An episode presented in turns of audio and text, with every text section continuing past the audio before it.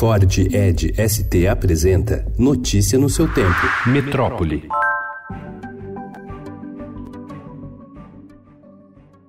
Dados do Ministério da Saúde obtidos pelo Estadão mostram que somente 21% dos adolescentes de 11 a 14 anos que já deveriam estar protegidos contra o vírus HPV tomaram de fato as duas doses da vacina necessárias para garantir a imunização. Há quase três anos, a vacina passou a ser oferecida na rede pública gratuitamente para meninos. A cobertura da vacina contra o HPV entre meninos é ainda menor do que a observada em meninas, que é também considerada baixa.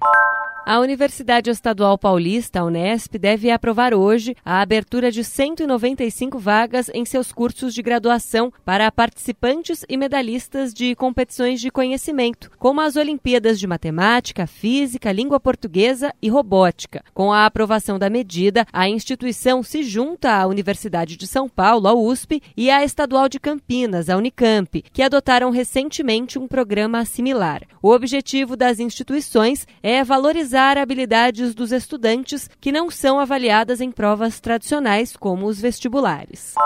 Por ordem do prefeito do Rio de Janeiro, Marcelo Crivella, trabalhadores a serviço da prefeitura destruíram na noite de anteontem as cancelas de cobrança de pedágio na linha amarela, via expressa entre as zonas norte e oeste da capital fluminense, operada pela concessionária privada Lanza. A medida é parte do rompimento unilateral do contrato de concessão, segundo o ato publicado na sexta-feira no Diário Oficial do município.